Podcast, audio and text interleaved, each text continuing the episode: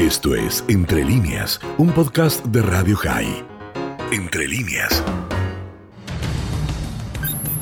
Lo que no todos saben. Lo que no todos cuentan. Lo que tenés que saber del terrorismo, la seguridad y las relaciones internacionales en el análisis de nuestro experto, Luis Fuensalida. Hola Luis, ¿cómo estás? Bienvenido a este Coffee Break. ¿Qué tal, Dani? Acá luchando con celular nuevo. Hay cosas que a las personas grandes como nosotros nos complican la vida y una es el celular nuevo. Sí, sí, sí, el celular nuevo y tiene 10.500 funciones y bueno, este solucionado por por lo menos este pensé que ya iba a decirle al Dana, le iba a mandar un mensaje por WhatsApp que me llamara al teléfono de línea, pero no, sobre la marcha y gracias a Nati este, se solucionó el tema de, del celular. Bueno, gracias a Nati entonces. Decirle si nos pueden solucionar algo de Vélez. Eh, ¿Deportivo empate? Sí, ojalá. Ya, ya, ya somos también deportivo pérdida. Bueno, muy bien. Vamos a meternos en lo que vinimos a hacer hoy, que es la columna del día. Así es, Dani. La columna del día tiene como título Colombia, una nueva política antidrogas y una lectura geopolítica. Pues bien, el flamante presidente colombiano Gustavo Petro, en su discurso de posesión, afirmó que la lucha contra las drogas ha fracasado. Y en sus planes está un cambio de la política en ese sentido. Obviamente, esto no solo preocupa a una gran parte de la comunidad internacional, sino en particular a los Estados Unidos, que a través de Samantha Power, a cargo de la Agencia para el Desarrollo Internacional, y el director del Consejo de Seguridad Nacional, Juan González, se han entrevistado el pasado 8 de agosto con el nombrado mandatario, aunque no han llegado por ahora a un acuerdo. El narcotráfico en Colombia es el negocio de las drogas ilícitas de efectos psicotrópicos, su producción y su distribución, que ha tenido y tiene gran influencia en la política, la sociedad y la economía de ese país. En las décadas de los años 60 y 70 del siglo pasado, se dio la demanda global que produjo el aumento de la producción y procesamiento de la cocaína en Colombia. En sus principios se importaba ilegalmente la hoja de coca de Bolivia y del Perú y se procesaba en laboratorios clandestinos para la obtención de la cocaína. Pero ya para los años 80, los narcos colombianos promueven el cultivo de la coca en su propio territorio y tras un breve periodo de enfrentamiento entre bandas narco, surge una nueva generación, más violenta y con visión empresarial. Así aparecen Pablo Escobar Gaviria en Medellín, Carlos Leder en Armenia y los hermanos Miguel y Gilberto Rodríguez Orejuela en Cali, quienes constituyeron verdaderos agentes de desestabilización y violencia. A mediados de los años 90, con la muerte de Escobar, la extradición de Leder y la aprehensión de los hermanos Rodríguez Orejuela, el espacio dejado vacío por los cárteles fue ocupado por las organizaciones terroristas FARC y Ejército de Liberación Nacional y los paramilitares de las Autodefensas Unidas Colombianas, utilizando el tráfico ilegal de cocaína como forma de autofinanciamiento. Nace así el narcoterrorismo. Para el año 2000, el presidente estadounidense Bill Clinton dio a conocer el nuevo Plan Colombia, el que contenía ayuda financiera, la modernización y equipamiento de las Fuerzas Armadas y Policía Nacional de Colombia, un programa de erradicación de cultivos y desarrollo alternativo, ayuda a los desplazados, propiciaba una reforma judicial y la defensa de los derechos humanos, todo lo cual se pondría en marcha entre el 2002 y 2010, durante las dos presidencias de Álvaro Uribe Vélez. Sin embargo, en la actualidad se da una moraleja. Pese a haber menos cultivos de coca, ha aumentado la producción de cocaína. Más allá que durante el mandato del presidente Iván Duque y con la ayuda de Washington, se gastaron 11 mil millones de dólares en el combate contra la droga y que logró una significativa y sostenida disminución de los cultivos de, la de coca, datos respaldados por el informe 2021 de la Oficina de Lucha contra las Drogas de Naciones Unidas, que señalan que los cultivos se redujeron hasta un 9% en los últimos dos años, sea por erradicación voluntaria o forzada, aunque el mismo informe también señala que la estrategia del gobierno colombiano en relación a acabar con el narcotráfico ha sido un fracaso. Entonces, la pregunta es, ¿cómo se explica el aumento de la producción de cocaína? Según algunos expertos en el tema, la coca cuenta hoy con una mano de obra calificada, una mejora en la siembra, producción y distribución propiciada por una estabilidad estructural en las dinámicas del mercado. En la actualidad, por cada tonelada de coca se obtienen 2,14 kilogramos de pasta base de cocaína, cuando en el 2016 se obtenía 1,8 kilogramos, lo que se traduce en un aumento de la producción de cocaína de un 8%, pues se pasó de 936 toneladas en el 2019 a 1010 en el 2020, lo que también deja al descubierto la corresponsabilidad de los países consumidores. Algo también a tomar en consideración los cuatro años de negociaciones entre el Estado y la FARC que se desmovilizaron en el 2016, que ha provocado cambios estructurales en el mercado, pues la erradicación de los monopolios antes de los cárteles y luego de la FARC, la producción se abrió a más innovaciones, diversificación y competencia. Muchos campesinos decidieron retomar el cultivo de la coca a la espera que los acuerdos de paz los beneficiaran, como así también la caída del precio internacional del oro entre el 2013 y el 2019, muchos mineros buscaron otras formas de ingreso, y a esto hay que sumar a los narcos mexicanos con sus importantes inversiones y métodos corporativos de trabajo. En otras palabras, actúan como empresarios que invierten en una franquicia.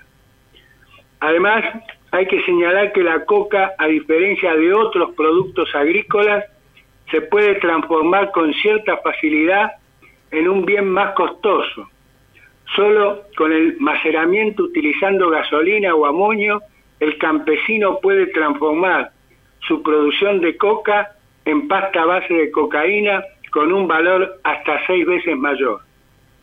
Por otra parte, durante tres décadas de lucha contra los cultivos de coca, sea a través de la erradicación o aspersión, los mismos se fueron concentrando en regiones donde o bien se dificultaban estos procesos o el, acción, o el del accionar de las Fuerzas Armadas y la Policía Nacional.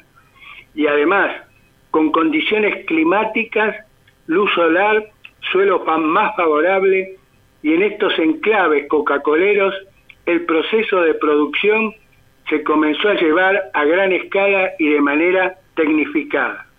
La evolución en la producción de cocaína está en relación directa con las ambiguas posiciones de los gobiernos de turno y la falta de una política única y continua. Es por ello que el dinero del narcotráfico alimenta la corrupción. Es así que en el gobierno de Juan Manuel Santos se cambió el rumbo de la lucha contra las drogas con resultados negativos, ya que de 40.000 hectáreas que quedaban al inicio de su mandato, creció a 205 mil tres años después. Por lo cual, acorde a lo declamado por el actual presidente Gustavo Petro en cuanto a un cambio de la política antidroga, puede conducir a un fiasco, como lo, lo que sucedió en Bolivia con Evo Morales, cuyas políticas de erradicación voluntaria fue una falacia que hizo que se triplicaran las plantaciones de coca. A esta altura del presente análisis, es menester abordar sobre alternativas que se postulan acerca de cómo enfrentar la problemática del tráfico ilícito de drogas. Entre ellas, obviamente, la cocaína.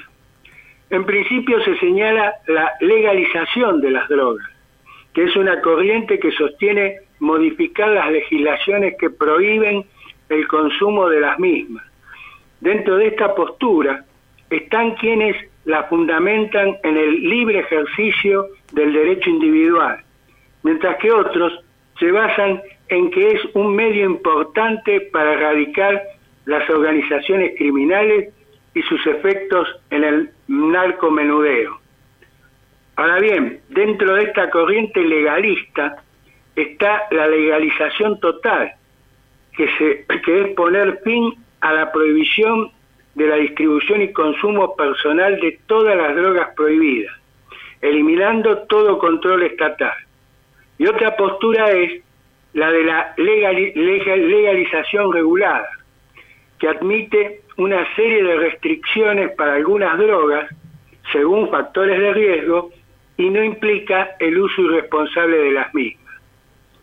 Hay otra corriente denominada descriminalización que sería una tercera posición que podría vérsela como intermedia entre la prohibición y la, y la legalización, y que se basa en la aplicación de medidas que reemplacen la prisión y que tiene como objetivo la reducción del daño individual y social.